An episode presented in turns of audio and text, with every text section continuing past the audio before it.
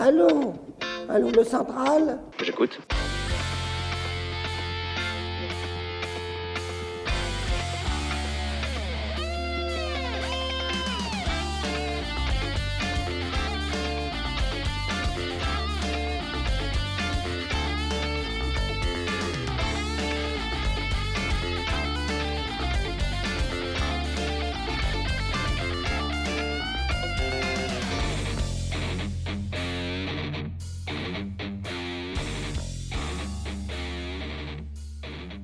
Bonjour à tous pour ce nouveau numéro de la Libre Antenne consacré au corps médical face euh, à la situation Covid actuelle. Bonjour à tous. Bonjour à tous. Bonjour. Bonjour. Bonjour chers auditeurs. Bon, je vous propose qu'on commence l'émission tout de suite avec euh, notre première intervenante qui est infirmière et qui s'est fait remarquer sur les réseaux sociaux par un tweet. Allô Allô Allô, La libre antenne et RFM, les auditeurs ont la parole. Bonjour. Alors, euh, bonjour et euh, je te laisse te présenter. Eh bien, euh, je m'appelle Audrey, je suis euh, de formation euh, du coup infirmière. Euh, j'ai pas mal bougé dans mon dans mon travail d'infirmière. J'ai j'ai exercé dans plusieurs types de structures et euh, la petite particularité peut-être de mon parcours, c'est que j'ai euh, j'ai fait six ans de médecine. Euh, je suis allée jusqu'à l'internat en fait et j'ai arrêté. Euh, et donc du coup, j'ai fait euh, une année euh, d'équivalence pour avoir mon diplôme infirmier. Et donc, du coup, depuis, j'exerce en tant qu'infirmière. Et pourquoi n'as-tu pas euh, continué en médecine euh, générale? Alors, euh, parce que euh, parce qu'en fait, je me retrouvais pas trop euh, là-dedans. Déjà, le, à l'époque, le, la façon euh, la façon d'aborder la personne euh, en tant que médecin me convenait pas vraiment. Euh, J'avais l'impression de juste euh, juste regarder des bilans biologiques et faire que tous les chiffres reviennent à la norme euh, ou que tous les organes euh, reviennent à un, à un fonctionnement euh, optimal sans euh, sans avoir le temps et sans prendre en compte la personne telle qu'elle était de manière individuelle. Donc je pensais qu'en étant infirmière, j'aurais pu être plus plus à l'écoute, plus présente, plus prendre en charge plus globalement, disons, la personne. Bon, euh, ce qui était complètement utopique, bien évidemment, puisqu'on n'a pas du tout le temps. Euh, mais en tout cas, ça me correspond beaucoup plus. Je suis très contente d'avoir arrêté. Bah, Est-ce que tu peux nous raconter un peu comment tu as vécu euh, le, le début de la crise euh, Covid avec le premier confinement? Alors, euh, sur le premier confinement, j'étais euh, infirmière euh, coordinatrice, donc euh, cadre, on va dire, dans un EHPAD. Euh, donc, bien évidemment, euh, les premiers, enfin, on parlait, on ne parlait à l'époque que de nous. Euh, moi, personnel, juste pour mon expérience personnelle, du coup, on n'a pas du tout eu de cas euh, dans notre EHPAD. On a été euh, confronté au départ, bien évidemment, à tout ce, au fait qu'on n'avait pas de masque, pas de, pas de, pas de blouse, pas de gants. Enfin, ça a été un petit peu. Et en fait, très rapidement, on s'est rendu compte que ben, qu'il y avait une dissonance entre ce qu'on nous disait à la télé et puis quand on éteignait la télé et qu'on allait travailler, ben c'était pas du tout ce qu'on voyait finalement. Euh, Il y a eu euh, ce qui a été le plus dur à gérer, ça a été les employés en fait, euh, les soignants qui étaient vraiment euh, dans une psychose totale. Euh, donc ça a été le plus dur à, à gérer.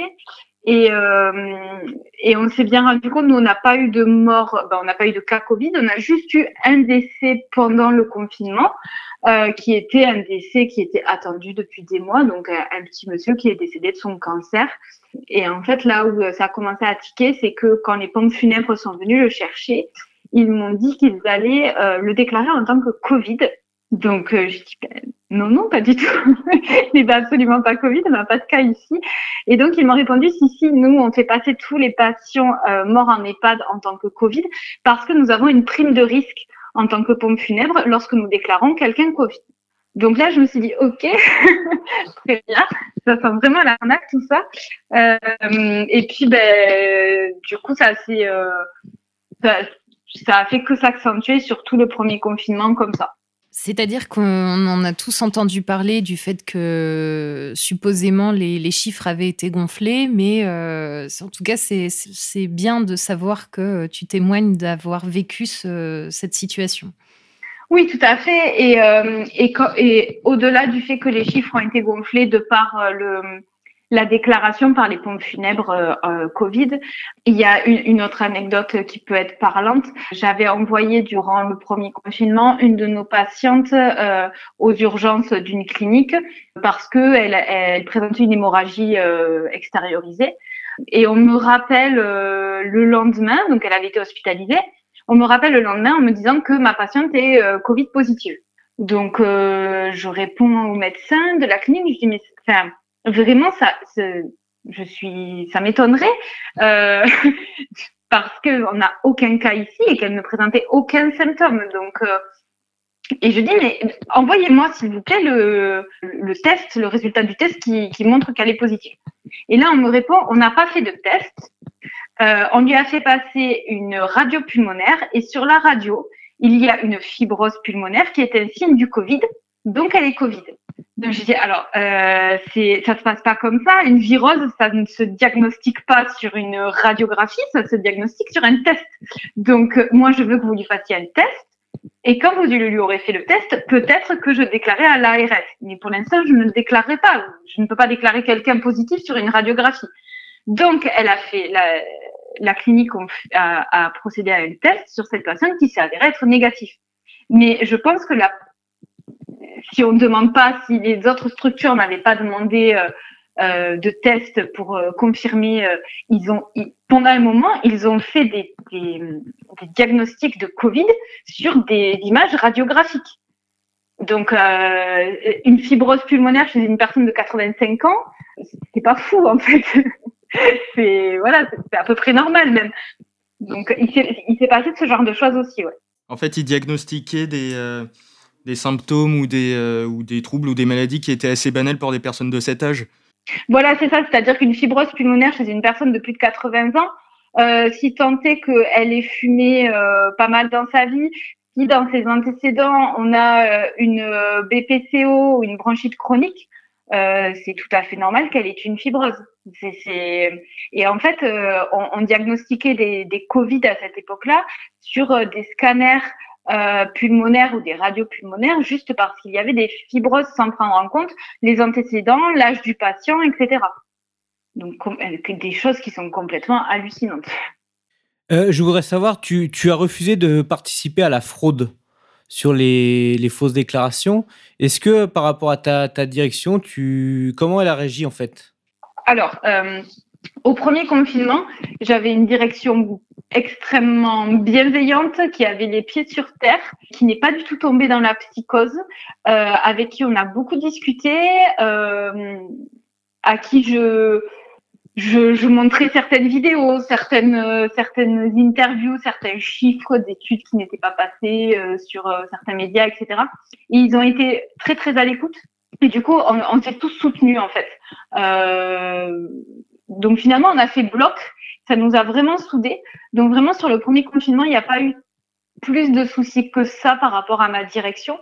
il y a eu plus de soucis très récemment euh, puisque j'ai changé euh, de lieu de travail. Donc, euh, il y a quelques mois, j'étais dans une clinique. Et là, pour le coup, on m'a demandé de, de vacciner euh, les gens. Et euh, j'ai refusé de, de descendre vacciner. Et là, par contre, ça a été très compliqué avec ma cadre de santé. Euh, qui m'a euh, qui m'a qui m'a dit que j'étais une mauvaise infirmière, que je n'avais pas le droit de refuser, que j'avais tort, euh, que quand on me donnait des ordres, je devais suivre les ordres, etc., etc., etc. Donc je suis partie euh, je suis partie de là aussi, mais euh, voilà, ça a été plus compliqué là récemment. Et ton tweet, ça a été avant ou après euh, cet épisode avec la clinique? Alors c'était avant, mais j'étais pas encore à la clinique puisque en fait donc au premier confinement j'étais cadre dans un dans une maison de retraite. Ensuite je suis partie parce que c'était la fin de mon CDD et je suis allée je suis allée exercer en tant qu'infirmière euh, de, de terrain du coup de service dans un autre EHPAD et, euh, et donc le tweet euh, le tweet était lorsque j'étais dans cet EHPAD euh, avant d'aller ensuite à la clinique. En fait, je n'ai fait que euh, euh, que fuir en avant depuis le début de cette de cette crise, puisque quand j'étais dans l'EHPAD de septembre à janvier, on va dire, où j'ai tweeté euh, que je refusais donc de vacciner, c'est parce qu'on on a commencé bien évidemment à nous parler euh, euh, de la vaccination en EHPAD, puisque c'est par là que ça a commencé. Et, euh, et, dès le départ, euh, je suis allée voir ma direction en leur disant que je, je, je refusais, je refusais de tester déjà les, les, personnes âgées parce qu'il faut savoir que les tests qu'on a fait faire aux personnes âgées, donc d'enfoncer un coton-tige dans le nez euh, de personnes qui sont Alzheimer, euh, qui sont dans des secteurs fermés, euh, c'est très violent. Enfin, il y a eu des cas où on a dû ils ont dû, puisque je n'ai pas voulu, mais ils ont dû tenir les patients. Donc, ils allaient à trois personnes pour tenir des patients et leur, en, leur enfourner un coton-tige dans le nez à des personnes Alzheimer de 90 ans. Enfin, je, voilà, éthiquement, je ne pouvais pas, c'était pas possible. Donc, déjà, j'ai refusé de faire les tests et, euh, et les vaccins. Euh, c'est à peu près bien passé, c'est-à-dire qu'ils se sont arrangés pour que ce soit jamais moi qui travaille, le jour où les vaccins se faisaient ou que les tests se faisaient. Donc, ils ont respecté, entre guillemets, ma décision. Mais à un moment donné, ça, c'est devenu trop. C'est devenu trop parce que hum, même si je voulais pas prendre part à ça de manière active, j'avais l'impression que passivement et hum, tacitement, ben, je, j'acceptais. J'acceptais que, euh, que les personnes âgées soient enfermées dans leur chambre. Euh, j'acceptais tout ce qui se passait. Donc, au bout d'un moment, j'ai démissionné aussi. Et dans quel cadre c'est légal de tenir des patients qui euh, ne sont pas conscients euh, de ce qui leur arrive pour leur faire ce fameux test? Ben, En fait, j'ai l'impression que hum, les gens ouvrent les yeux à l'heure actuelle sur ce qui se passe dans les systèmes, dans les cliniques ou dans les EHPAD, dans, dans tous les, les services de soins, on va dire.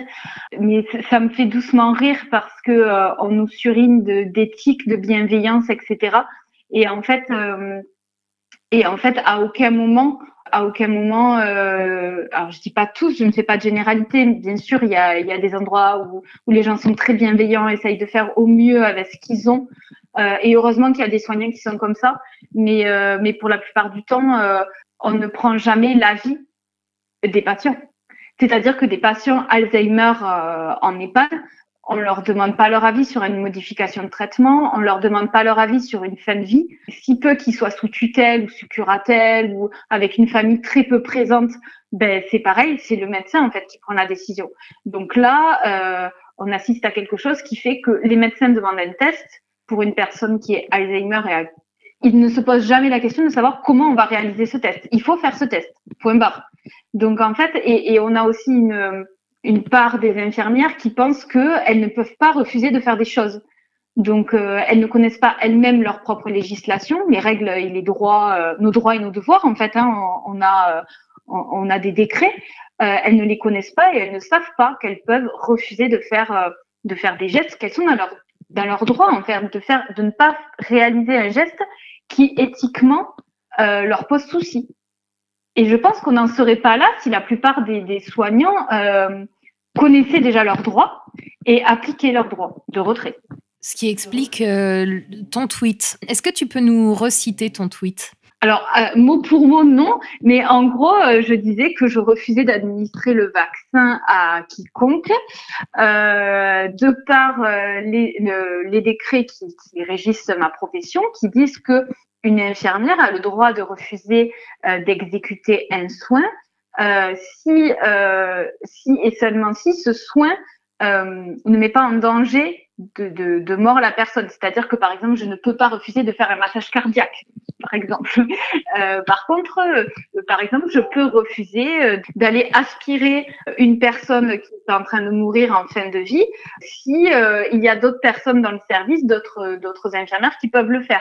Parce que moi, éthiquement, je trouve que c'est un, un geste beaucoup trop invasif pour une personne qui est en train de mourir et que ça va lui apporter plus de de, de risques que de bénéfices, en fait. Donc, du coup, ça, je peux refuser de le faire parce qu'une autre collègue prendra le relais.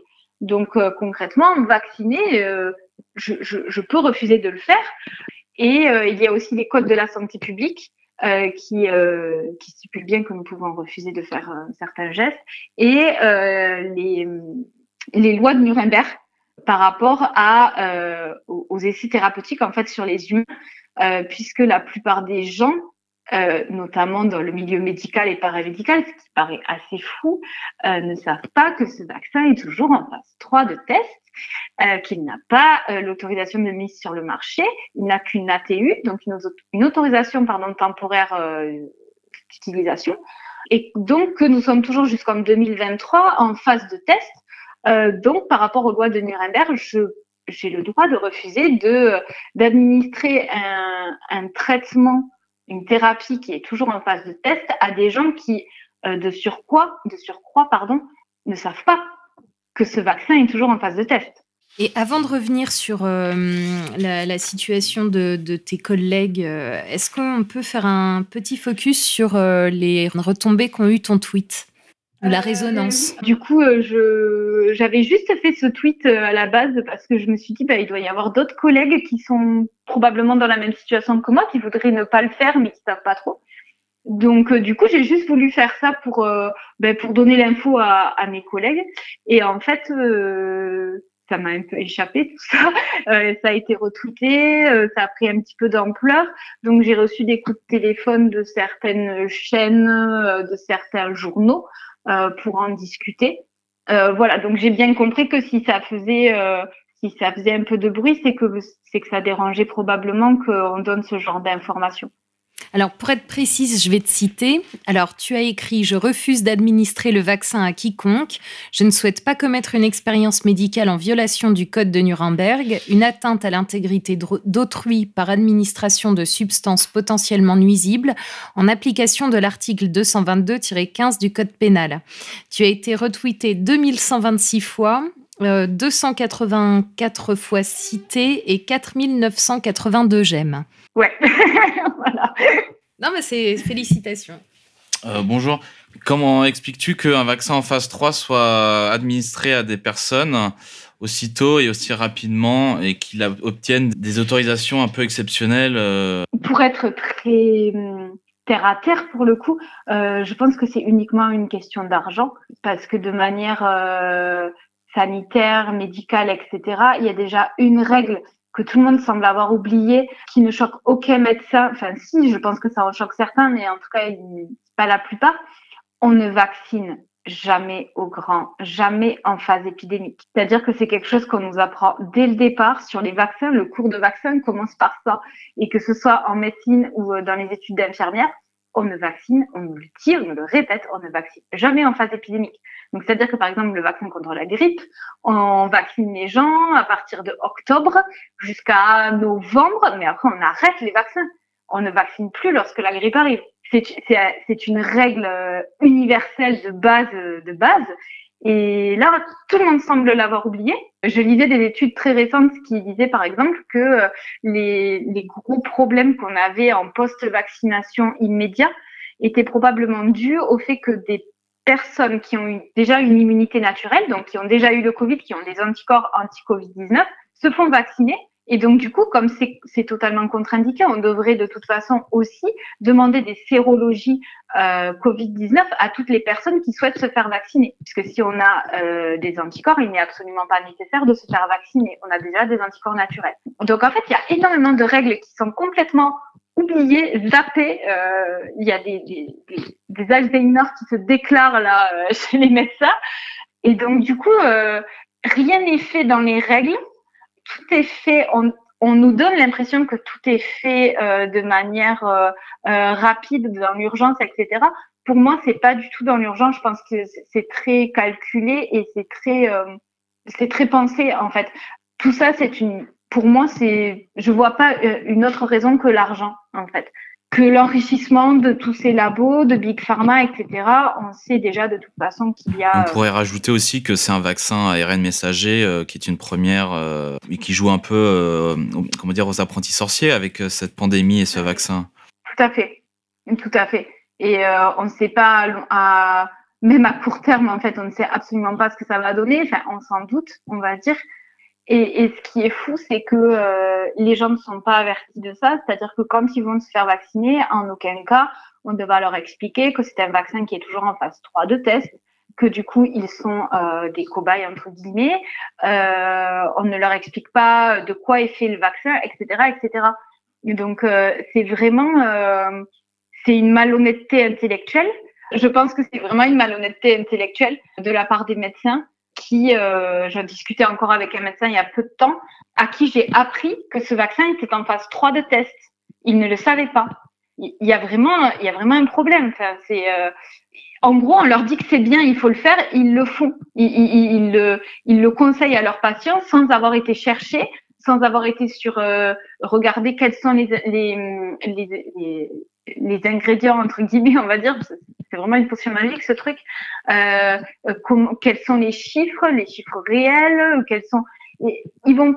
Il n'y a aucune curiosité intellectuelle et euh, et pour moi, c'est une faute professionnelle, en fait. Vraiment. À, ton avis, pourquoi est-ce que l'on veut vacciner des gens qui ont déjà les anticorps, qui ont déjà eu le Covid, sachant en plus qu'on l'a peut-être déjà tous eu?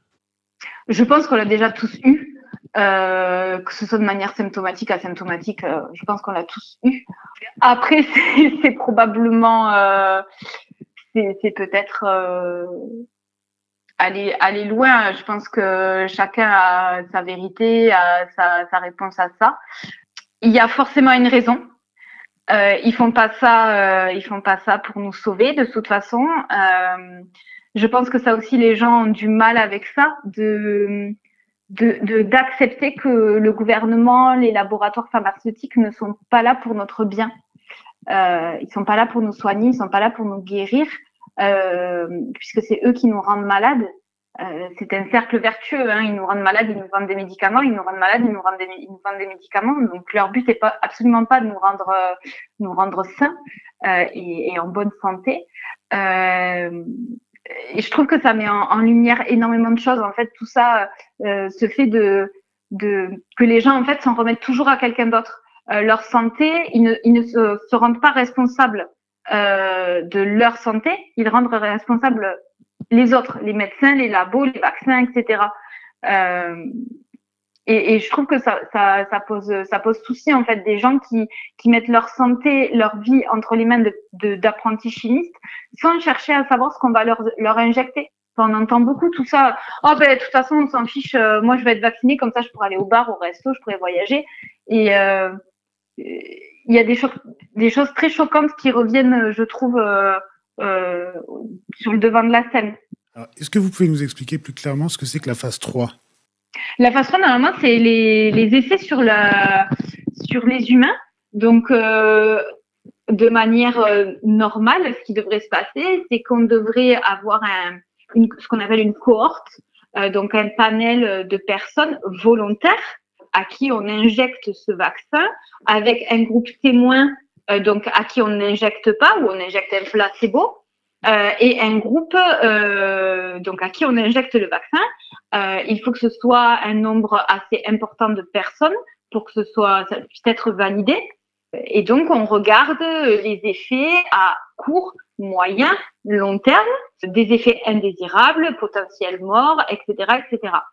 Euh, là, ce qui s'est passé, c'est que du coup, ils ont fait la phase 2. La phase 2, c'est sur les animaux.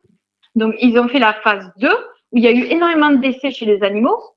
Euh, et du coup, ben, ils ont eu euh, la TU, donc euh, l'autorisation de temporaire d'utilisation euh, chez les, enfin, chez l'homme. Euh, et du coup, là, on assiste ben, à la phase 3, mais à, grand, à échelle planétaire, quoi.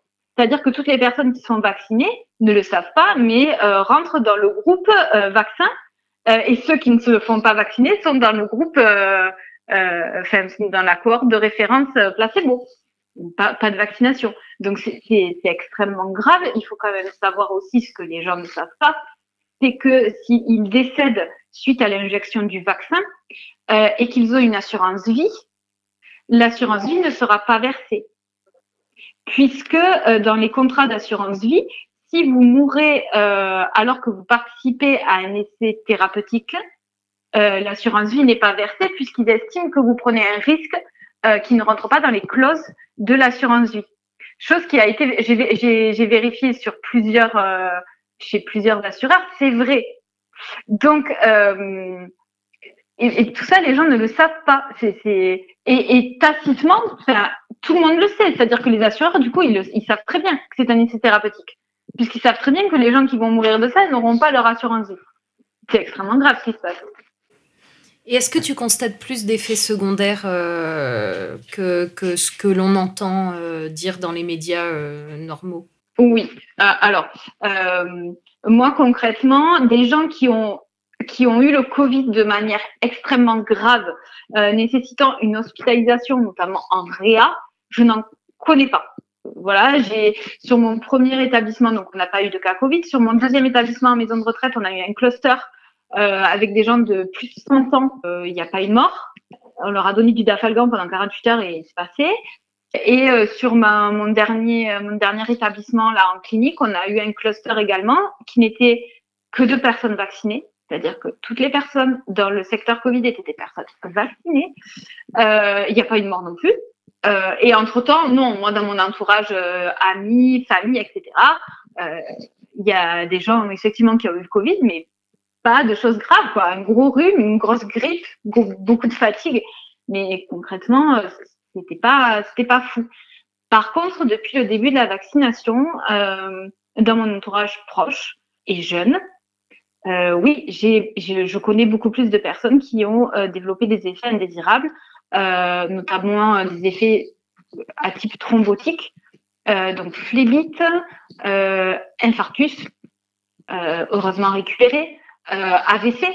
Tout ça chez des personnes entre 35 et 40 ans. Une connaissance également qui a fait une fausse couche, et j'en passe, et j'en passe, et j'en passe. Des personnes âgées qui ont été vaccinées et qui par la suite ont fait euh, de grosses décompensations respiratoires qui sont depuis sous oxygène, alors qu'elles allaient très bien. Voilà, des choses qui me paraissent euh, assez étranges. Euh, donc oui, concrètement, suite à la vaccination, je vois beaucoup plus de choses. Il faut savoir qu'à l'heure actuelle, 8 appels sur 10 au niveau du centre 15 dans ma région sont euh, pour des effets indésirables post-vaccination. 8 appels sur 10.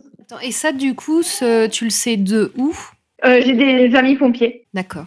Excuse-moi, mais je voudrais revenir sur l'histoire des assurances vie qui ne seront pas, qui ne seront pas versées parce que là, je pense qu'on est beaucoup à le découvrir. Euh, tu, as eu des cas comme ça de personnes qui, sont, qui seraient décédées de la vaccination ou suspectées d'être décédées de la vaccination et auxquelles les assureurs auraient, auraient refusé Non, ça, ça je ne connais pas, mais j'ai un ami qui est, qui est assureur et euh, il, me l'a confirmé qu'ils avaient eu l'info comme quoi euh, les assurances vie ne, ne, ne seraient pas versées si décès il y avait.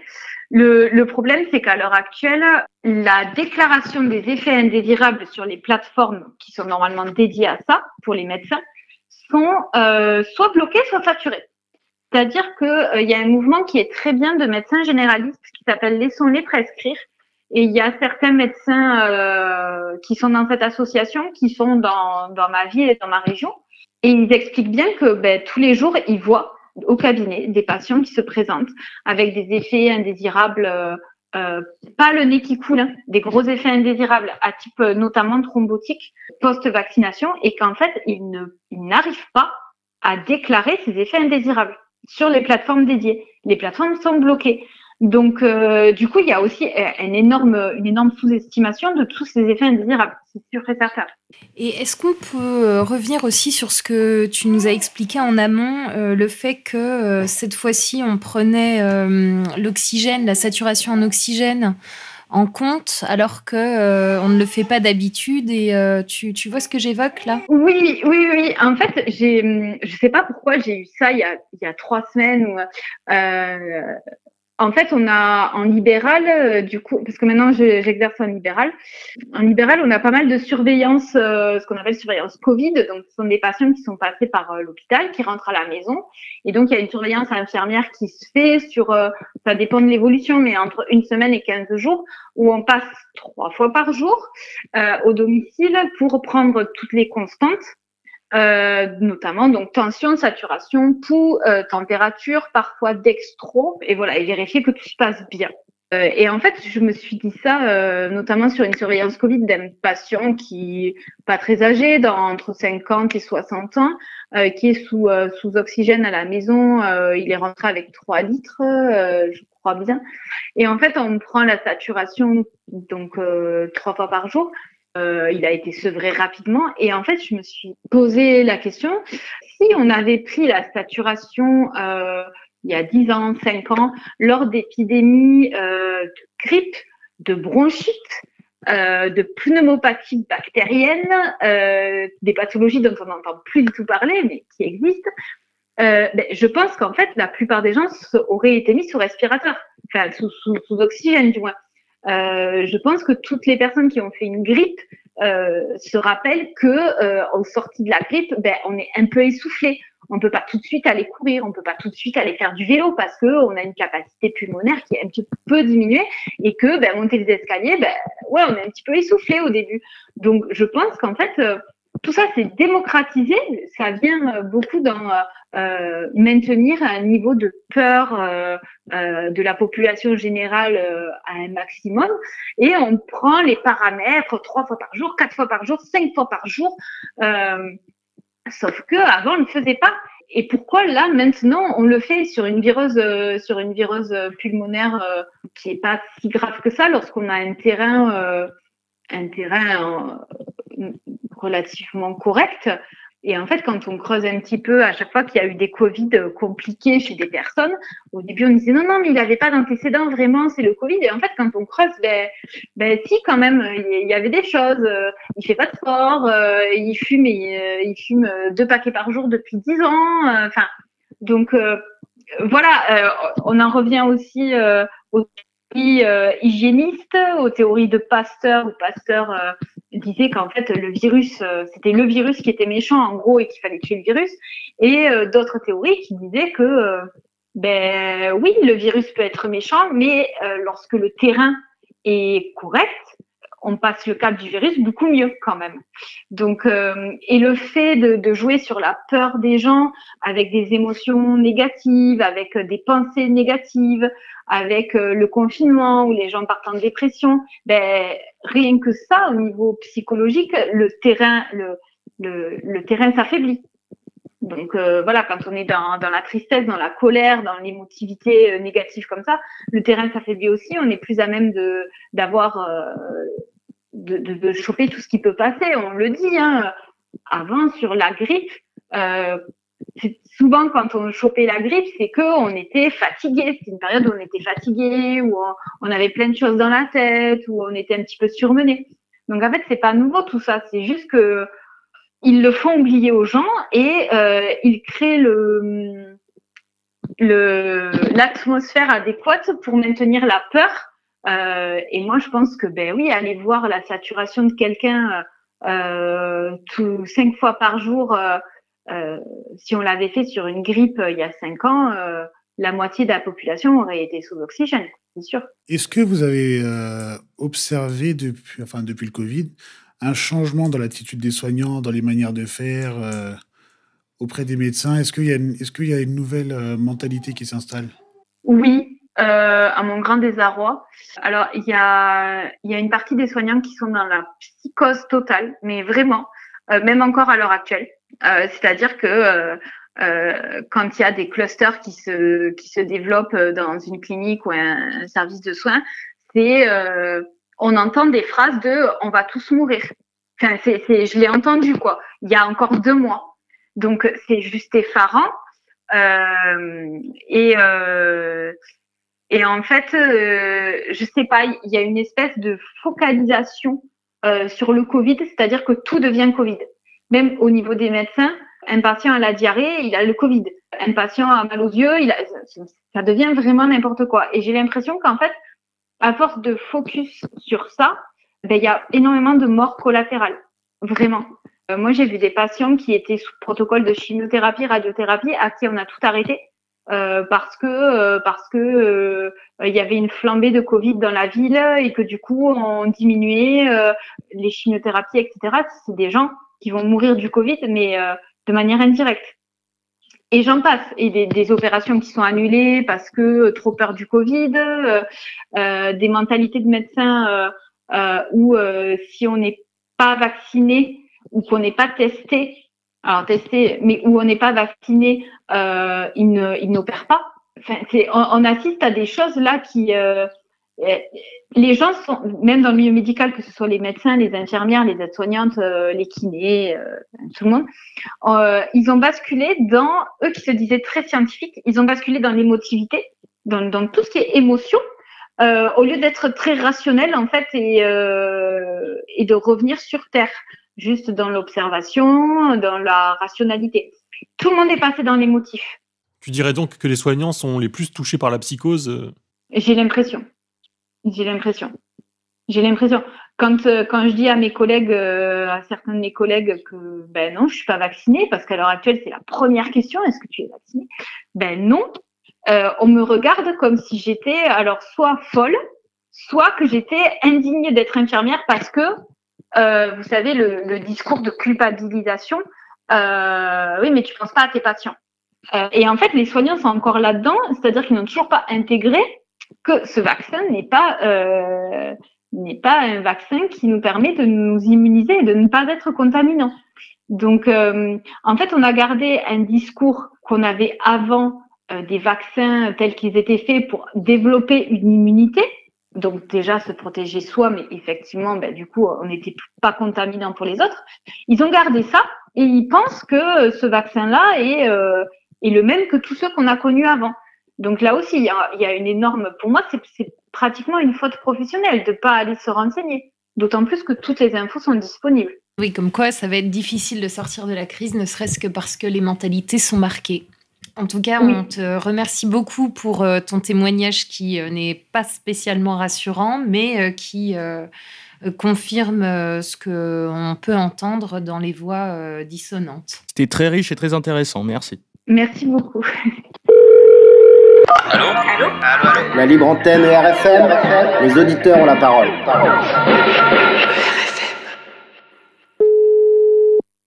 Allô Oui, bonjour. Alors, on va te laisser euh, te présenter. Euh, bah, je suis Galina, infirmière, depuis euh, diplômée depuis 2011. J'étais infirmière dans mon pays. D'où viens-tu? Je viens de Moldavie. Et puis, j'ai refait ma formation ici en France. Donc, j'étais diplômée en 2011, comme je vous disais. Et puis, euh, depuis, je travaille euh, dans, une, dans un EHPAD, une maison de retraite. À peu près ça. Alors déjà, quel est ton ressenti global face à cette euh, situation de Covid? Bah, le ressenti global, je suis passée par l'incompréhension, la colère, euh, la révolte. Euh, voilà, plein de choses. Donc, euh, au début, je me disais, bah, je croyais un peu tout ce qu'on disait. C'est vrai que c'était l'inconnu. On était face à, quelque chose d'inconnu, une maladie qu'on connaissait pas, même si voilà, il y avait des éléments euh, mais euh, un jour, on disait que ça se transmettait par euh, la gouttelette, un jour, on disait que c'est plutôt par contact direct ou indirect. Donc, c'était tellement flou qu'au bout d'un moment, on savait plus quoi faire, on savait plus qui croire, comment faire et ainsi de suite.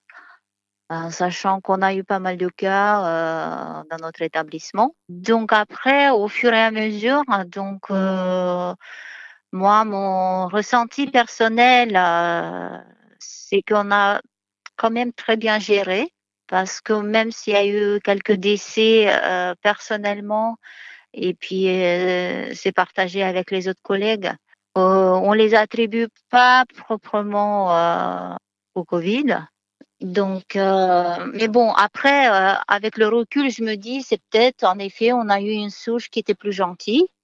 Euh, voilà. Toujours est-il que notre établissement, ça n'est pas mal sorti. Donc, c'est, ça s'est très bien, dans, la globalité, ça s'est bien passé. Est-ce que tu as eu l'impression que on essayait de mettre les gens en cas Covid lorsque ce n'était pas forcément le cas? Oui, oui, oui, oui, oui, mais à plusieurs reprises, plusieurs fois. Tu as été témoin de quoi plus précisément? Euh, bah, on a eu un cas, euh, on a eu une dame qui a fait une décompensation cardiaque. Après, euh, voilà, c'est vrai qu'il n'y a pas eu d'investigation, ni médecin pour l'ausculter, mais le tableau clinique, ça penchait plutôt vers une décompensation cardiaque. Donc, les pompiers qui sont intervenus Et pour eux, bah, c'était le Covid, puisqu'on a déjà des cas dans l'établissement, donc c'était le Covid. Donc après, comment ça s'est passé pour la pauvre dame Elle est décédée à l'hôpital? Est-ce que, voilà, comme, comme les autres. euh, Après, euh, on a eu un autre cas, une personne âgée, une centenaire, hein, qui avait fait une fausse route. Donc euh, le lendemain ou 48 heures après, je ne me rappelle pas exactement. Donc elle fait une, euh, elle commence à désaturer avec un épisode de fièvre, donc euh, une détresse respiratoire, euh, ce qui est plutôt pareil, un tableau clinique pour une pneumopathie d'inhalation.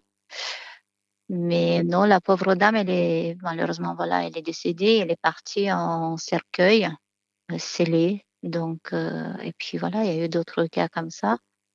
Donc après, je sais pas, c'est c'est tellement euh, à côté de ça, quand on entend des témoignages de certaines euh, personnes, euh, voilà, qui ont qui ont eu des proches ou qui elles-mêmes elles, euh, elles, elles avaient contracté le Covid et que c'était euh, assez euh, flagrant le tableau clinique et des fois je me dis est-ce que euh, parce qu'en disant voilà par exemple en disant mon ressenti en racontant ce qu'on ce qu'on avait vécu moi personnellement mon expérience j'ai l'impression que je je vais vexer certaines personnes qui euh, qui avaient souffert de Covid ou dans leur entourage. Il y a eu des personnes qui sont mortes de Covid. Donc j'ai l'impression que je par mon témoignage je crois pas forcément euh, et ça, ça, ça pourrait vexer et ça pourrait blesser. Oui, mais enfin, personnes. on a encore le droit d'avoir euh, des points de vue euh, qui sont euh, disparates dans ce pays. Hein. C'est pas, c'est pas, il n'y a pas à te blâmer euh,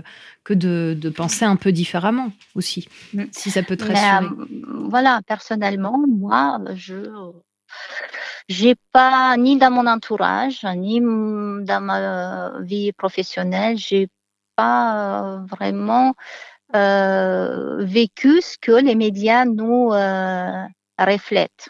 Vous voyez, ce, qui, ce qui passe à la télé, euh, je l'ai pas vécu. J'ai pas rencontré ça en fait. Et c'est ça qui, ça, ça, ça fait en fait un, un, un creux, un, euh, un gouffre entre voilà ce qui se dit et ce que tu perçois réellement, euh, euh, concrètement, quoi. Concrètement. Mais, mais ça, c'est mon propre vécu, encore Bien une sûr, fois. bien sûr. que, Ah bah, de toute voilà, façon, on ne peut parler que pour soi-même, hein, si, Oui, si ça peut te Ah, rassurer. voilà, euh, moi-même, c'est ça. On ne parle que de son point de vue que euh, à partir de soi-même. Et hum, est-ce que euh, la, la- la personne qu'on a eue juste avant en interview euh, nous a longuement parlé du fait que euh, la phase 3 était une phase où euh, on, on utilisait euh, les, les humains qui étaient vaccinés pour euh, tels des cobayes. Euh, est-ce que tu as conscience que légalement, euh, il semblerait que ce soit le cas? Et bien sûr, mais bien sûr, dès le début. Dès le début, euh, c'est voilà, malgré le mot qui est assez cru, on est des cobayes. Les, malheureusement, les cobayes, les premières, les premiers cobayes, c'est les personnes âgées. On sait tous que cette campagne vaccinale, euh, c'est une euh, expérimentation qui se termine en 2022. Ils savent même pas où est-ce que ça va amener. Donc, on va avec les yeux fermés.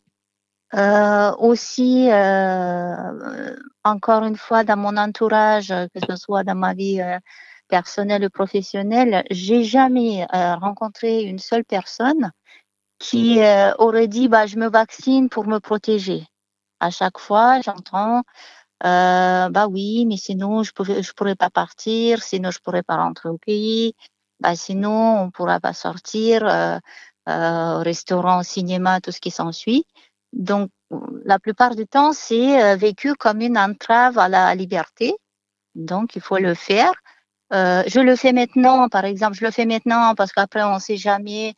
Euh, voilà, y- y- même récemment, j'ai euh, quelqu'un qui m'a dit bah je préfère le faire maintenant parce qu'après euh, il y aura la queue, je vais devoir faire la queue alors que maintenant euh, voilà c'est plus simple, il y a y a moins de monde par exemple, ce qui est pour moi ridicule.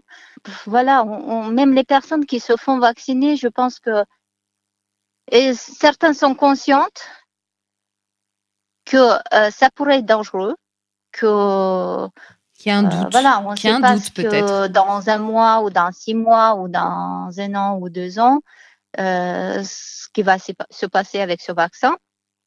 Et malgré ça, on le fait. parce qu'on est obligé. Et est-ce qu'il y a euh, cette euh, même pression euh, qui donne, qui, qui fasse qu'on se sente obligé en Moldavie, d'après ce que toi tu entends comme écho?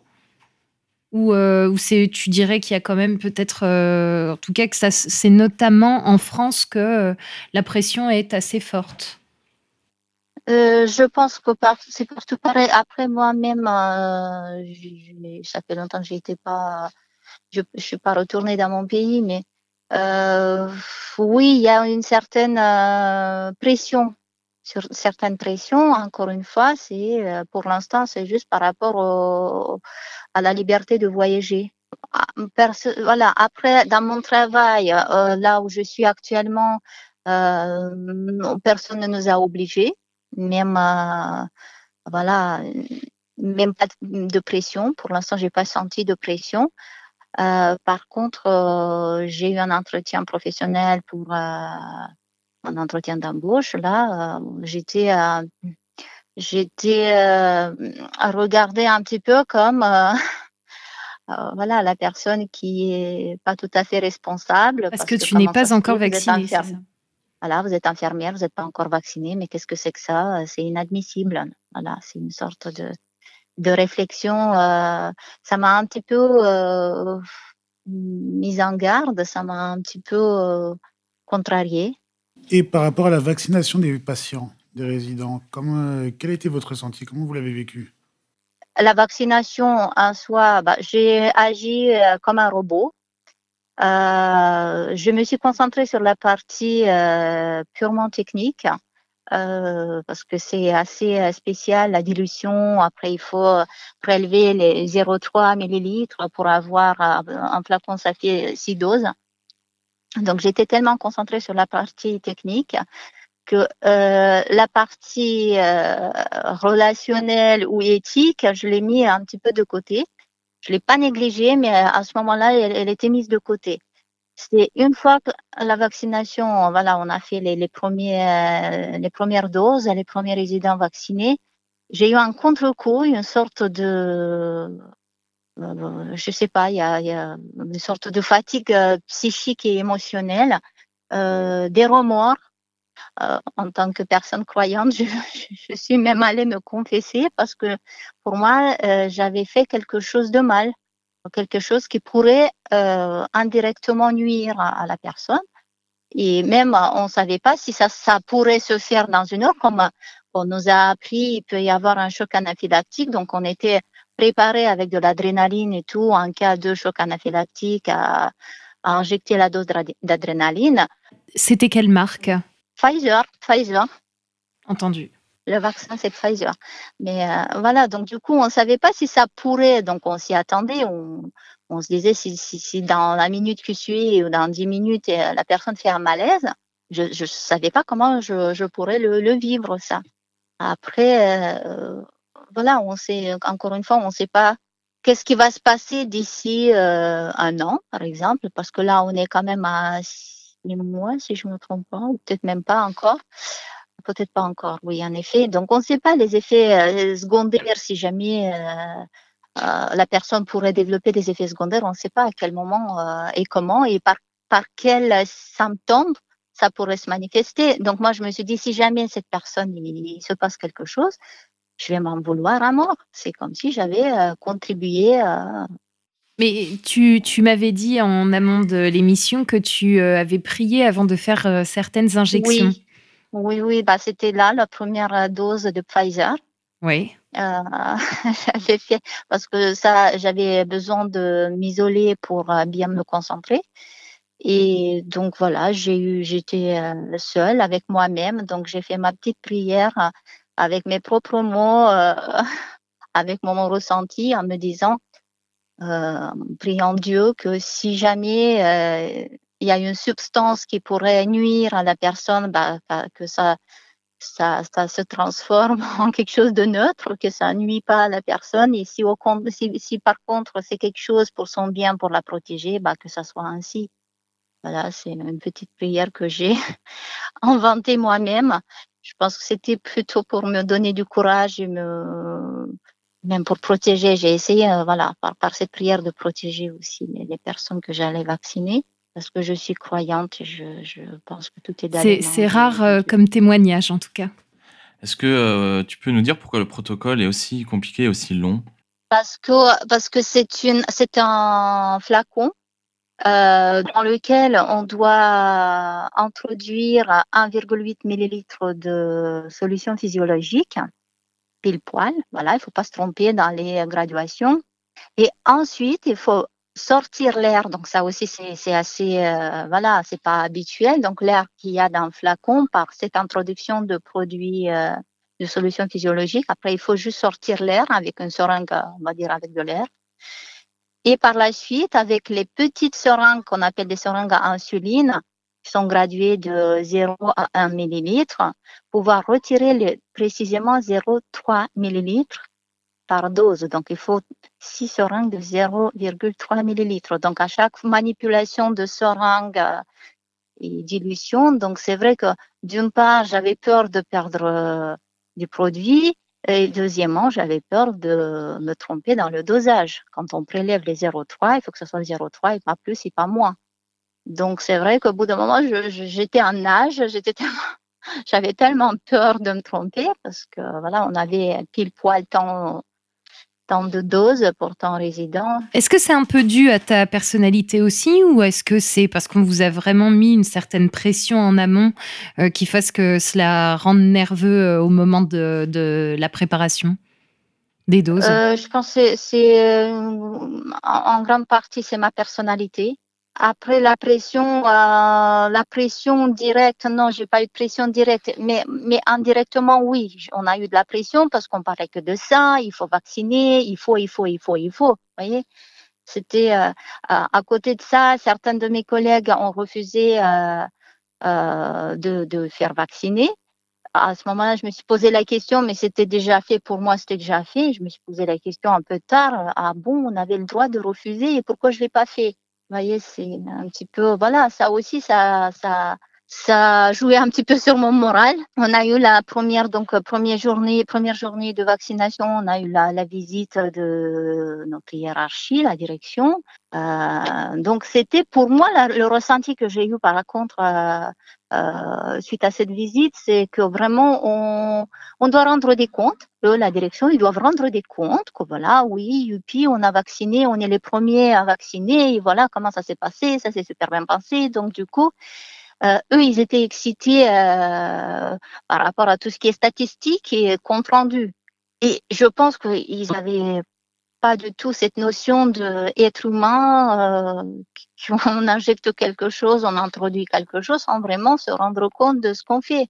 Pour eux, c'était juste question de statistiques et euh, voilà, faire quelque part, euh, cocher une case, euh, fait. Voilà, ça c'était mon ressenti. Euh, pff, voilà, on n'était pas, moi personnellement, je ne suis pas vraiment soutenue moralement par rapport à ça de la part de la direction euh, en sachant que le médecin, euh, parce que voilà, le médecin qui, qui était là, qui avait toute la responsabilité, d'ailleurs comme, comme nous, peut-être plus que nous même, euh, il était, euh, était de même avis. On partage les mêmes avis, mais voilà, lui-même, il avait toute cette pression. Je pense que c'est lui qui l'avait sur ses épaules. Nous, c'est indirectement. Après, on était des exécuteurs. Est-ce que vous avez pu constater des euh, effets indésirables chez les patients euh, que vous avez vaccinés? Non.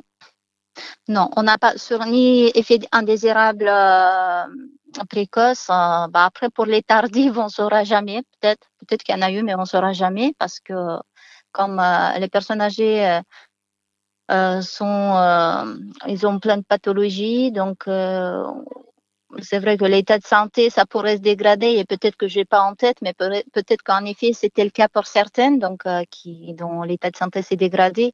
On saura malheureusement jamais si c'est dû à, au, au vaccin ou euh, tout simplement à leur évolution, à l'évolution de leur pathologie. C'est en quoi cela rend la situation confortable finalement pour... euh, Ouais, et du coup, euh, moi, je me dis, avec euh, le temps, le recul, personne âgée, en tant que cobaye, bah, c'est génial, hein, même si voilà, elle va malheureusement décéder ou se dégrader, bah, c'est parce que ce qui était, d'ailleurs, ce qui, ce, ce qui était assez, pour moi, assez choquant, c'est que euh, quand on disait que ben non, cette personne-là, elle est décédée parce qu'elle elle avait 100 ans, parce qu'elle elle avait fait une décompensation, parce qu'elle avait fait une fausse route, comme je vous disais tout à l'heure, on nous disait mais non, non, c'est le Covid, c'est le Covid qui a précipité, c'est le Covid qui a fait, mais non, je vois, alors qu'on voyait rien du tout. Par contre, quand on a eu un premier cas euh, de décès, je sais pas dans quel pays, en Allemagne, peut-être que je me trompe, le lendemain de la première dose du vaccin, c'était retourné différemment. Ah non, elle n'est pas décédée à, cause de du vaccin, mais parce que elle avait euh, telle ou telle pathologie, un cancer avancé, je me rappelle pas exactement, vous voyez. Donc la situation est retournée différemment. Et ça, pour moi, c'était euh, limite euh, stupide. C'était pas justifié, voilà, c'est dire là, c'était un peu de. Et à ton avis, qu'est-ce qui explique le fait que le personnel soignant soit le premier, disons, à croire au vaccin et à pas trop se méfier ou à pas être sceptique ah, moi, je dirais pas qu'ils sont les premiers à croire. Euh, encore une fois, je ne sais pas. Par, voilà, mon, mon, entourage, mon propre entourage, parce que je parle que de moi, comme vous disiez tout à l'heure.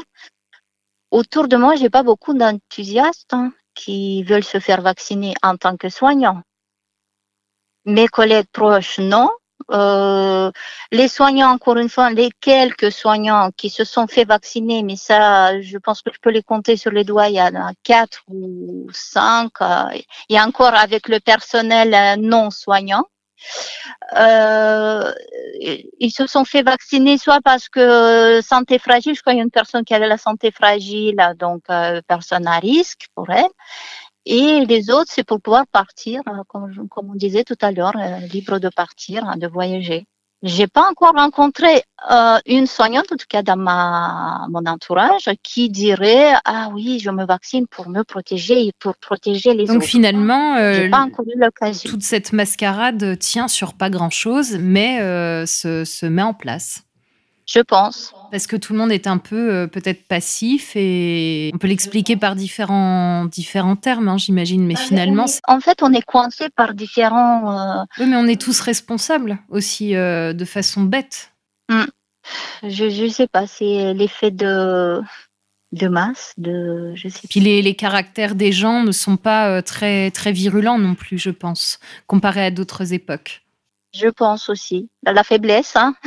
on n'est pas fort. Hein. On est, malheureusement, on est une génération euh, pas très forte. Hein. Pas très forte. Donc, euh, quand je dis que chaque génération, parce que des fois, quand j'entends, euh, voilà, autour de moi, les gens se plaignent, oh là là, qu'est-ce qu'on vit, qu'est-ce que nos enfants vont, vont devenir et tout ça. Moi, je me dis, mais si on regarde en arrière l'histoire et tout, chaque génération, elle a eu ses. Ouais, ouais, c'est malheur. Et ce, voilà, c'est la guerre, euh, la famine, et ainsi de suite. Mais ils étaient forts. Nous, avec le, avec là les difficultés qu'on rencontre, on est faible finalement.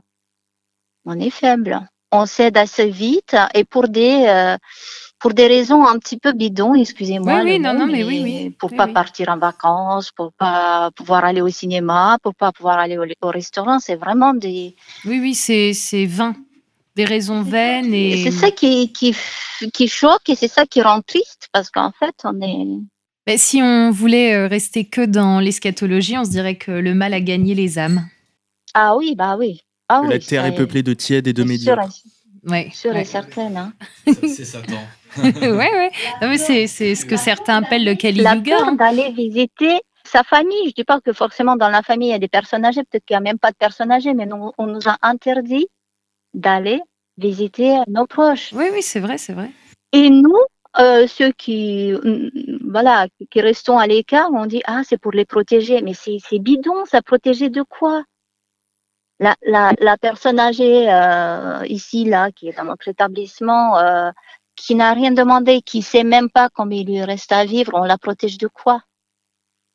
On la protège de quoi?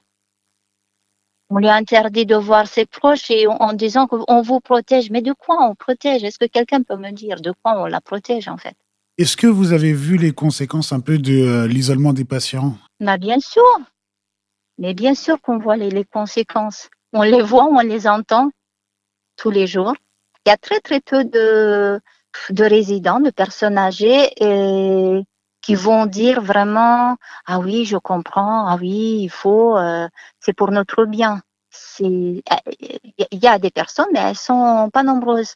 La plupart, c'est des personnes qui ne comprennent pas pourquoi on les isole. elles ne comprennent pas pourquoi elles peuvent pas visiter leurs proches, pourquoi les proches ne peuvent pas venir les visiter. C'est, là, je suis allée dans un autre établissement, euh, elles sont vaccinées à 80%, le personnel, et à 100% les résidents. Euh, j'aimerais bien savoir comment ils ont réussi à vacciner 80% du personnel, mais ça, ça, ça me reste à découvrir. Et en étant vaccinés à 100% les résidents et 80% le personnel, les personnes âgées font les activités en portant un masque. Les, le personnel, le, le, les 20% du personnel qui n'est pas vacciné, ils font des tests PCR une fois par semaine. Je, je il faut qu'on m'explique, soit il faut que il faut que je fasse une mise à jour peut-être, peut-être que j'ai quelque chose à, euh, à, comprendre. Euh, voilà. Mais mon, mon, mon cerveau ne, ne, ne, peut pas ne peut pas expliquer, je peux pas comprendre comment et pourquoi. Ben, on, pourra conclure que ton témoignage n'est pas plus rassurant que le précédent que nous avons euh, eu aujourd'hui et euh, c'est pas de bon augure pour les temps à venir si chacun n'y met pas du sien. Je, suis bien consciente et malheureusement, je pense que c'est ça. C'est ça qui se passe actuellement. Bon, bah écoute, euh, sur euh, ces, ces, paroles bien tristes, on va te laisser et on te remercie beaucoup de ton témoignage euh, qui permettra d'étayer la réflexion à chacun et que nous nous remettions peut-être en question pour savoir ce que nous avons à faire. Bah, avec plaisir. En tout cas, c'était sincère et merci à vous de, bah, faire des émissions comme ça, d'écouter des témoignages un peu qui qui font pas, qui sont un petit peu qu'on n'entend pas tous les jours, qu'on entend voilà, parce que souvent, euh, moi, j'ai l'impression de ne pas être comprise. Hein. j'ai l'impression d'être un petit extraterrestre qui. c'est logique, c'est logique. irresponsable entre guillemets. Ouais, ouais, ouais. Alors qu'en réalité, c'est certainement le contraire. Bah, on te remercie beaucoup. Allô? Allô, allô, La libre antenne et RFM, les auditeurs ont la parole. Pour, euh, pour tous ceux qui écoutent ce, genre de propos, il n'y a rien de spécialement nouveau. Ce sont jamais que des témoignages en plus du fait que euh, tout a l'air d'assez euh, bien fonctionner pour ceux qui veulent nous tenir. Alors Sébastien a dû nous quitter, donc il ne pourra pas témoigner euh, cette fois-ci de, son expérience du corps médical. Curtis, toi par contre, tu peux nous dire comment euh, ça se passe à ton travail? Tu nous redis un peu quelle est ta, est ta profession? Alors, Moi je suis soignant en maison de retraite. Je travaille avec des personnes âgées. Il y a combien de personnes âgées dans ton... Euh, il y en a 84. 84 et on est une équipe de 8 soignants pour 84 résidents. Euh, donc après, dans mon, dans mon travail, ça s'est plutôt bien passé. Il n'y a pas eu vraiment de mort du Covid, entre guillemets, mais il y a eu des, des, personnes qui ont été déclarées comme morts du Covid alors qu'ils sont morts de, euh, de cancer, de vieillesse ou euh, d'autres pathologies dues à la vieillesse. Et ça, tu as été témoin de ça? Oui, oui, clairement. clairement Tu nous donnes un exemple concret?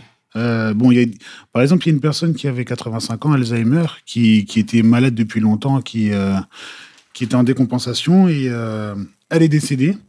Elle est décédée. Euh, on, a, on a dit que c'était le Covid alors qu'elle n'avait aucun symptôme de Covid ou quoi que ce soit. Elle était, elle était malade depuis vraiment très très longtemps. On savait qu'on attendait sa mort depuis longtemps. Et c'est pareil, c'est une histoire de prime? Après, moi, en tant qu'aide-soignant, on n'a pas accès à ce genre d'informations. D'accord. Ouais, d'accord. Alors, qui a accès à ces informations? Qui déclare ouais, ah, C'est bah, le médecin c'est le médecin et souvent c'est un médecin extérieur à l'établissement. Et nous, on n'a pas accès. Au... Bah, il, vient, il vient constater le décès. Ah oui, d'accord. Voilà, c'est pas tous les établissements qui ont un médecin sur place. Et puis le médecin sur place, il n'est pas là tous les jours non plus. Et euh, donc, euh, souvent, c'est des médecins extérieurs qui viennent euh, déclarer les causes de la mort. Mm. Voilà. Du coup, après, nous, comme on est soignants, on est vraiment au, plus proche du, du, patient. Donc, on, on, le connaît, on voit on voit son état se dégrader et on voit vraiment si c'est dû au Covid ou euh, voilà. Donc il y a très peu de patients qui sont qui allaient bien et qui après le Covid sont décédés. On a eu peut-être un cas au début, euh, au début quand le Covid ça venait de sortir. Sinon après, euh, c'est des personnes qui avaient des pathologies associées, donc on n'a pas pu vraiment distinguer si c'était vraiment le Covid ou voilà. Ce qu'on appelle la comorbidité. Quoi. Des, les comorbidités, voilà. Après, nous, notre EHPAD, on s'en est bien sorti parce que on a quand même du, assez de personnel. Et euh, on avait une directrice qui nous a bien couvert, qui a commandé le matériel en avance. Mais euh, dans d'autres EHPAD, c'était vraiment catastrophique. ils ont eu peut-être un tiers, voire la moitié, la moitié des, résidents qui n'ont pas été protégés, qui, étaient, qui sont décédés. ils ont eu des soignantes qui sont décédées parce qu'ils ne les ont pas protégées. Et quand les soignantes elles ont essayé de dénoncer les conditions dans lesquelles elles, travaillaient, elles ont tous été licenciées. Par exemple, on leur, elles on leur disait pas si un, si, un, si un résident avait le Covid ou non. Donc elles allaient s'occuper de lui, on leur donnait pas de masque, pas de, pas de gants. Et euh, du coup, elles ont été contaminées. Et, euh, et tout ce qui est lié. Euh, ça, c'était au début? Oui, ça, c'était la première vague, oui. Après, au fait, il faut savoir que dans la première vague, on n'était pas prêt du tout à assumer, à assumer quoi que ce soit. Donc, on n'avait pas, on n'avait pas de masque. Mhm. On n'avait pas de blouse, on n'avait pas de surblouse, on n'avait rien du tout, on savait pas du tout ce qu'il fallait faire. Et euh, donc les EHPAD qui avaient euh, des, moyens ont pu protéger leurs soignants, les autres EHPAD, ils ont menti. Ils ont dit aux soignants que euh, les masques c'était pas nécessaire, que ou bien qu'on pouvait garder son masque toute la journée, qu'il n'y avait pas besoin de surblouse et compagnie, alors que le Covid en soi, c'est pas une maladie si grave que ça, mais c'est une maladie quand même, ça existe. Surtout pour une personne âgée, euh, ça peut avoir des conséquences. Mmh. Comme la grippe. Euh. Voilà, donc euh, il, faut quand même, il faut quand même se protéger. On peut pas faire comme si ça n'existait pas. Voilà, il faut quand même se protéger. il, faut prendre les il faut prendre les mesures. mais quand, mais les, les, par exemple, quand un EHPAD a déjà un soignant pour s'occuper pour, pour 14 résidents, le jour où ce soignant-là il est malade, on peut pas le remplacer. Bon bah il se retrouve à un soignant pour une vingtaine de résidents et là c'est impossible à gérer. Et euh, au niveau de l'hygiène c'est pas possible de gérer une hygiène euh, quelqu'un qui s'occupe de 20 résidents alors que nous dans notre EHPAD on avait peut-être euh, un soignant pour six résidents sept résidents des fois. Donc s'il y a quelqu'un qui manque on peut pallier à, à l'absence. En fait les EHPAD qui appartiennent à des grands groupes qui doivent qui doivent donner de l'argent aux actionnaires à la fin du mois, eux, ça a été catastrophique en fait. Comparé aux EHPAD qui appartiennent à des associations ou bien qui sont des EHPAD, euh, pas publics, mais peut-être des, des, petits, des, petits, euh, des petits établissements qui appartiennent à un directeur, euh, un petit directeur, voilà, qui a son petit établissement. Bah, eux, ils s'en sont mieux sortis, ils ont été beaucoup plus prévoyants. Et dans les grands groupes, déjà, il y avait l'inertie des, des, prises de décision qui faisait que oui, ils attendaient que voilà que le siège décide et compagnie. Alors et on peut pas gérer toutes les tous les EHPAD sur toute la France en même temps parce que c'est pas les c'est pas les mêmes réalités. Par exemple il y avait pas de il n'y avait quasiment pas de cas, dans, je crois, en, Bretagne ou dans certaines régions de France, alors qu'en Alsace, euh, mmh. il y en avait énormément. Donc, euh, on ne peut pas prendre les mêmes décisions pour tous les établissements. Et euh, après, il y a aussi le, problème des moyens. Vu qu'ils devaient rembourser aux actionnaires, donc ils ont beaucoup moins de moyens que nous.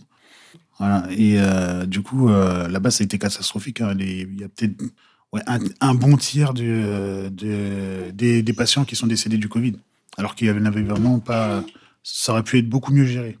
Et ils ont mis la pression sur les soignantes au final. Ce sont des choses dont on ne se rend pas compte quand on n'est pas de la profession.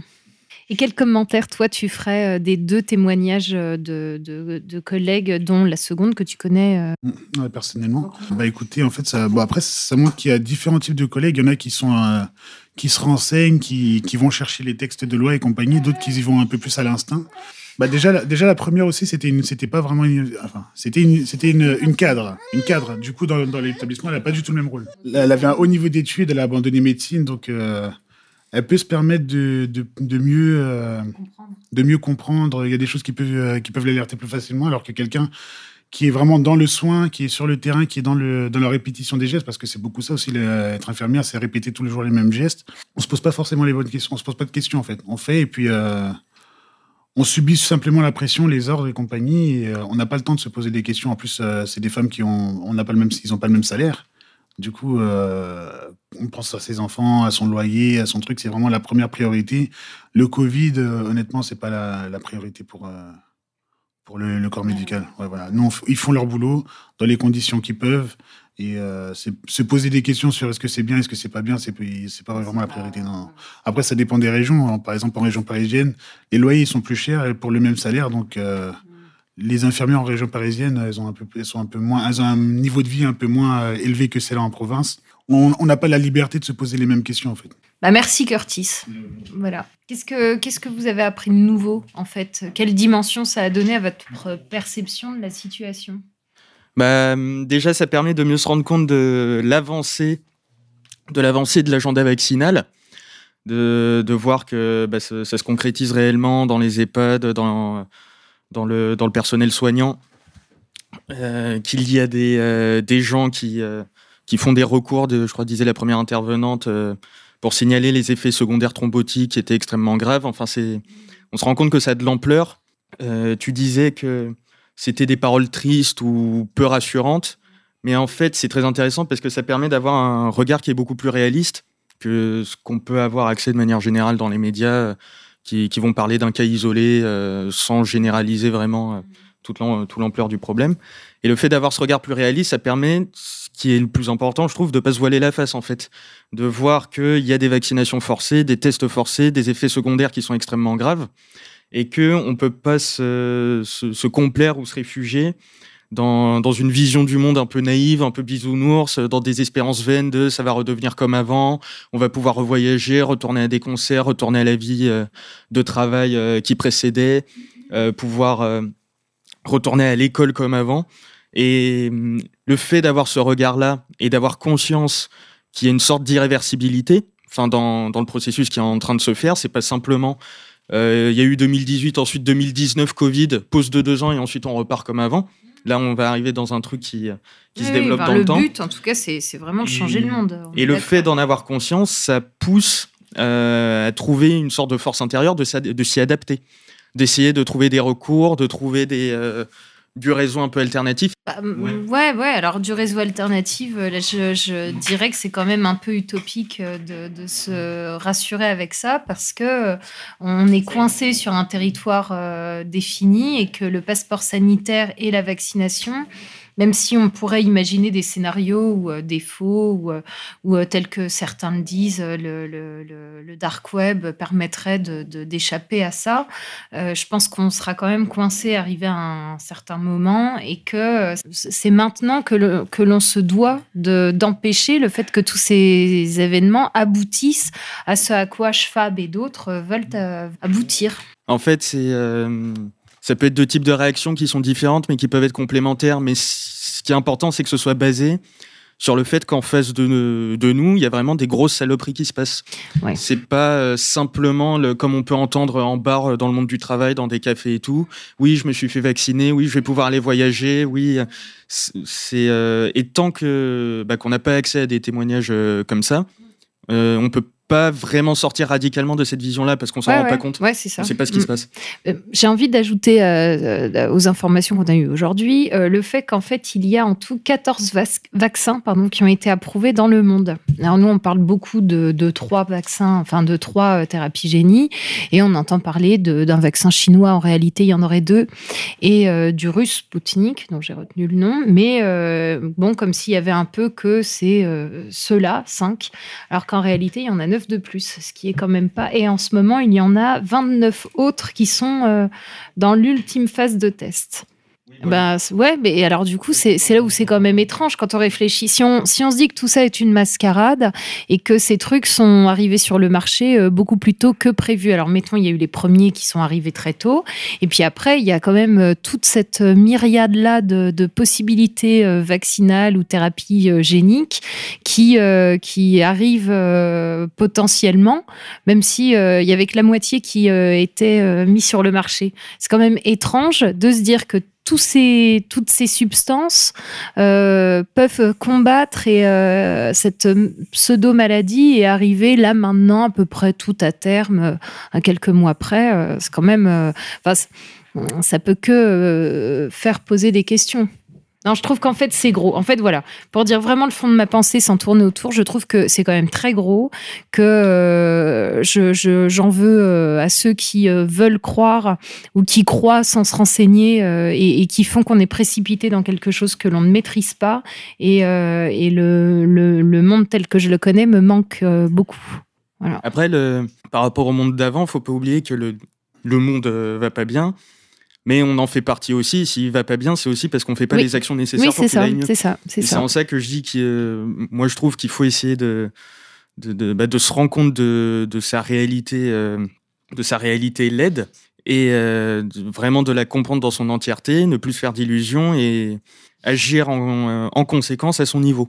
Ouais. Oui, bah, c'est une manière d'agir sans forcément le changer. Ouais, ok. Ouais, ouais, ok, ok.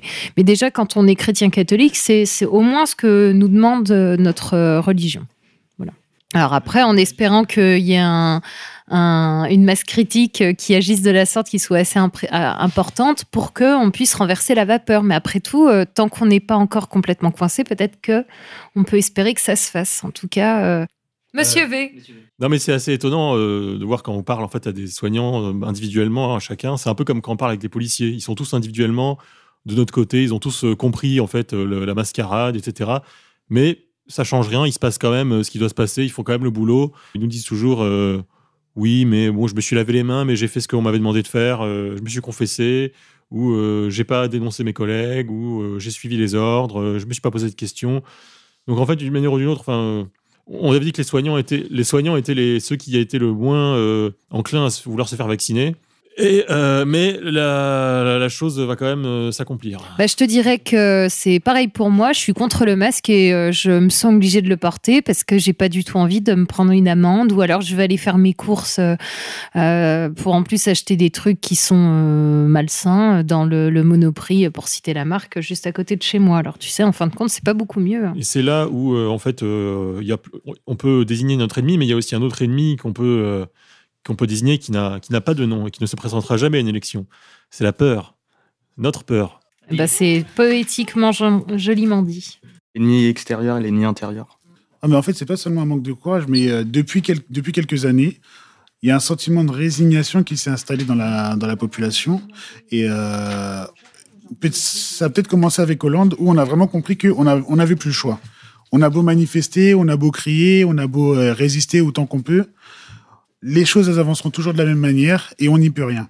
Et là, pour le Covid, c'est un peu la, continuité du même sentiment. C'est, il y a eu les gilets jaunes, ils ont manifesté pendant un an et c'est rien passé. Le mariage homo, euh, on et là on embraye sur le Covid et on a toujours le même sentiment que euh, il se passera rien quoi qu'on fasse quoi. Bah parce qu'on n'en fait pas assez, c'est tout. Euh, c'est parce que la, voie démocratique, c'est une voie sans issue, puis ça donne du coup les résultats qu'on constate. Oui, mais le temps de comprendre que la voie démocratique, c'est une voie sans issue, il faut expérimenter et euh, aller jusqu'au bout de, euh, de l'inefficacité de cette voie. Ah oui, mais il y a un moment où ça va être un peu trop tard aussi, hein, de, en réfléchissant comme ça. Pendant, pendant que nous, on fait rien, il y en a qui gagnent du terrain, on en est là. Hein.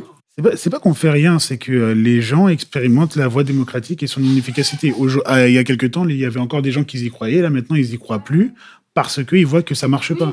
voilà. Peut-être que nous on s'en est rendu compte plus tôt, les autres ils s'en rendront compte plus tard et peut-être qu'ils s'en rendront compte trop tard et l'histoire est faite ainsi. Et, non, c'est vrai, c'est vrai, c'est vrai.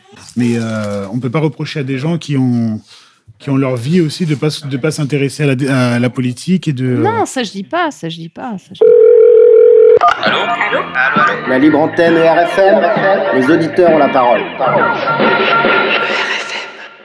Alors, histoire de ne pas tourner en rond euh, plus que ça, puisqu'on a tous bien compris euh, où en était la situation, on vous remercie de nous avoir suivis jusqu'ici, puis on se dit à bientôt.